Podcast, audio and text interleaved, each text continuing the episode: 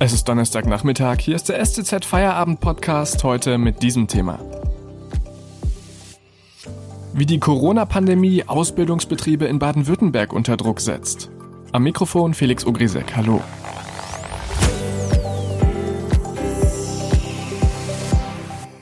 Es sind harte Corona-Maßnahmen, die im November gelten und die sicher auch einen wirtschaftlichen Schaden mit sich bringen werden. Abgesehen vom finanziellen Schaden für die Unternehmen bereitet die Pandemie aber noch einer ganz anderen Gruppe große Probleme, nämlich den Azubis. Und mit diesem Thema hat sich meine Kollegin Julia Bosch beschäftigt. Hallo Julia. Hallo. Julia, in welcher Branche hast du dich in den letzten Tagen umgehört?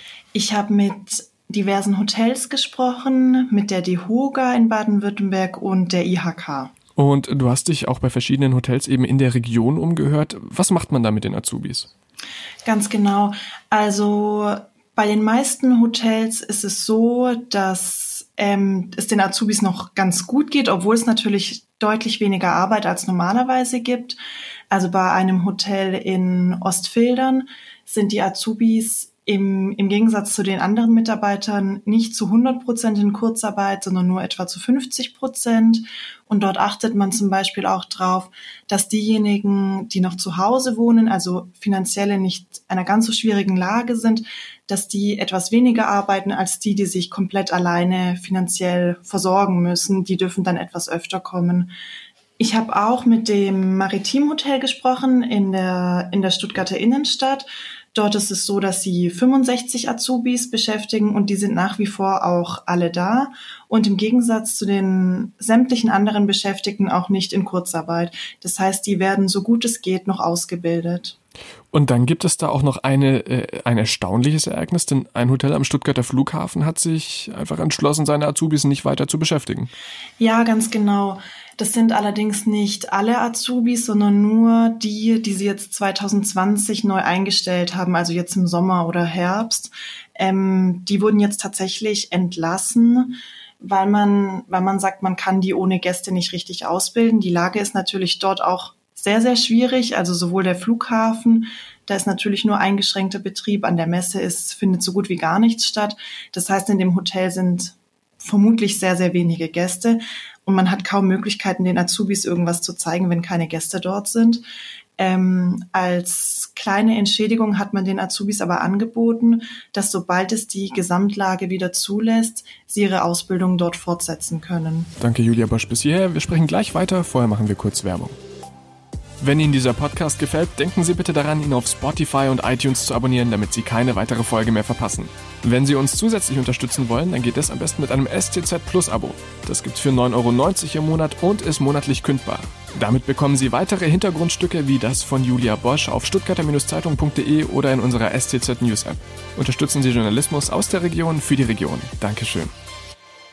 Wir haben gerade schon darüber gesprochen, dass ein Hotel seine Azubis oder ein Teil seiner Azubis äh, nicht weiter beschäftigen konnte, weil es in der Ausbildung ohne Gäste einfach keinen Sinn gemacht hätte. Mm, du hast auch in Erfahrung gebracht, dass es bei dieser Hotelauslastung eben ganz wesentliche Unterschiede gibt. Ja, genau. Also es ist so, dass die Menschen, die jetzt in Stuttgart oder in der Region im Hotel übernachten, in der Regel keine touristischen Gäste sind, sondern das sind, also in Stuttgart zumindest zu 70 Prozent Geschäftsreisende.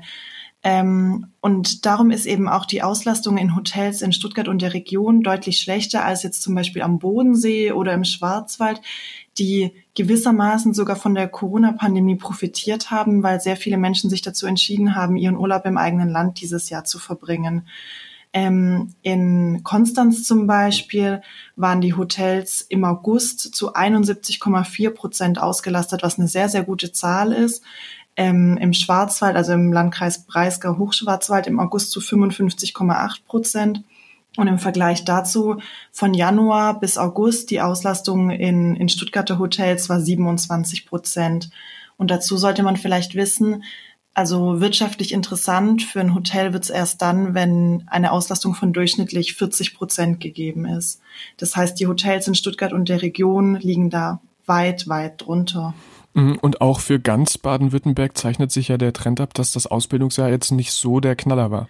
Ja, genau. Also bis Ende September wurden in Baden-Württemberg etwas mehr als 38.000 neue Ausbildungsverträge in IHK-Berufen abgeschlossen.